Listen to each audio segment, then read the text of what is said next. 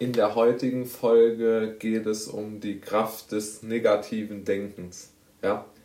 Die meisten Menschen sind ja der Meinung, dass positives Denken eine große Kraft hätte und sicherlich haben Optimisten manchmal einen gewissen Vorteil. Den möchte ich gar nicht missen.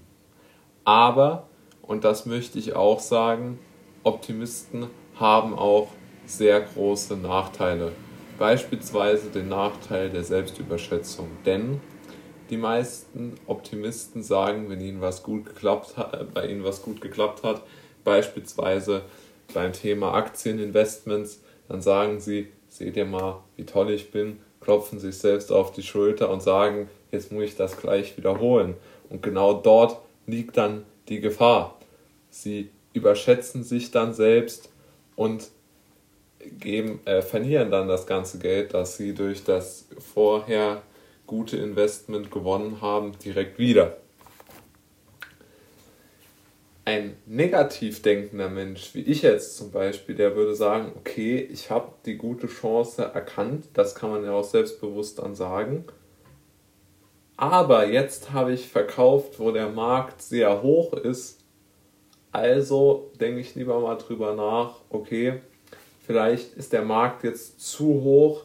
Ich habe nur so verkaufen, so gut verkaufen können, weil der Markt so hoch war.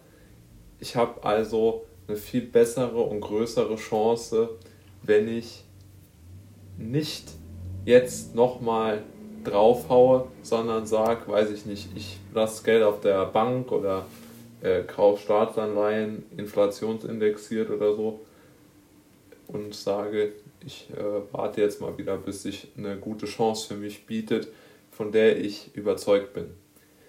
Der Nachteil der negativ denkenden Menschen, so wie mich, ist natürlich, dass man sehr lange braucht, bis man uns mal überzeugt hat, beziehungsweise dass wir sehr lange brauchen, ähm, bis wir uns mal überzeugt haben, selbst von der Sache.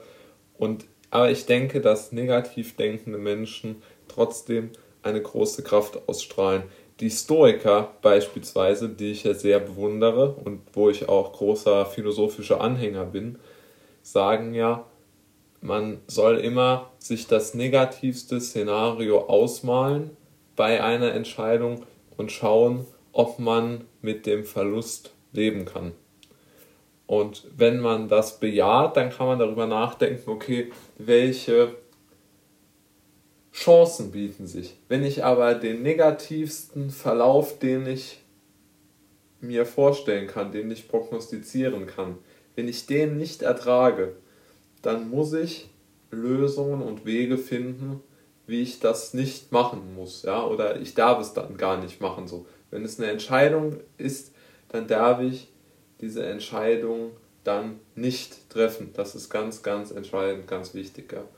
Und deshalb glaube ich, dass negatives Denken extrem wichtig ist, weil, weil einfach das einen gewissen Realismus ausstrahlt und nicht diesen übertriebenen Positivismus, ja. Und ich glaube auch, dass man, man kann ja immer heute, heutzutage so schön auf die aktuell verfahrene Pandemie-Maßnahmen-Situation so ab, abwägen. Aber der Worst Case, ja, nämlich auf der einen Seite die, die sagen, ohne Lockdown fällt das Gesundheitssystem äh, zusammen und die äh, andere Seite, die dann sagt, durch den Lockdown fällt unsere Gesellschaft zusammen, ja. Nur, der, es ist natürlich so, dass dem einen Worst Case viel, viel mehr politisches Gehör verschafft wird als dem anderen. Also die Krankenhaussituation ist den Politikern über alles wichtig und die gesellschaftliche Situation ist völlig egal. Die Wirtschaft wird ja irgendwo, ja zumindest werden halbgare Konzepte entwickelt, wie man die retten könnte. Ja, die großen Konzerne wurden ja schon gerettet, TUI, Lufthansa, etc. oder zumindest wurde ihnen gut geholfen. Äh, selbst äh, freischaffende Künstler, selbst kleine Selbstständige haben natürlich zu knapsen ohne Ende und stehen kurz vor der Pleite und vor dem Ruin. Und ähm, ich trauere jeden Tag mit ihnen und bin auch in Gedanken bei denen.